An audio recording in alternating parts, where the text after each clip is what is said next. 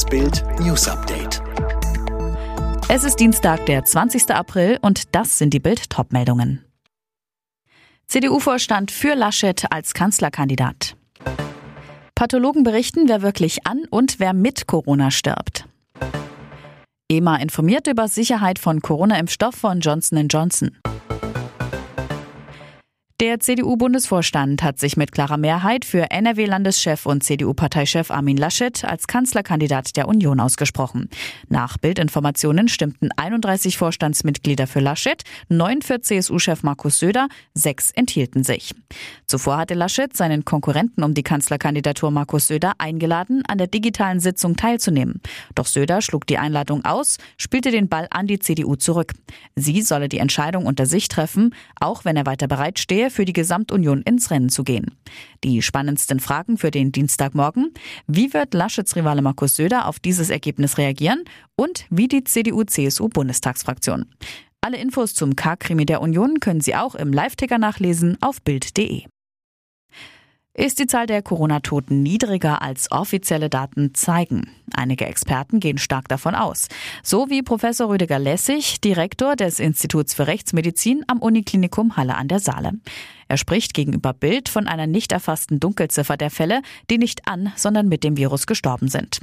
Das Problem, woran ein Corona-Toter tatsächlich verstirbt, wird nicht lügenlos überprüft. Und jedes Bundesland macht es anders. Denn über eine Obduktion entscheiden unter anderem die Gesundheitsbehörden in den Kommunen. Klare Vorgaben gibt es nicht. Die Folge, während Hamburg jeden Toten untersucht, wurden an der Uniklinik Düsseldorf erst 13 Corona-Verstorbene obduziert. In der ganzen Pandemie. Deutschlands Pathologen fordern deshalb, wir müssen mehr untersuchen. Denn nur so erfahren wir genug über das Virus, das seit mehr als einem Jahr unser Leben bestimmt. Wie sicher ist der Corona-Impfstoff von Johnson Johnson? Dazu will sich heute die EU-Arzneimittelbehörde äußern. Hintergrund sind vereinzelte Fälle von Blutgerinnseln bei Geimpften in den USA.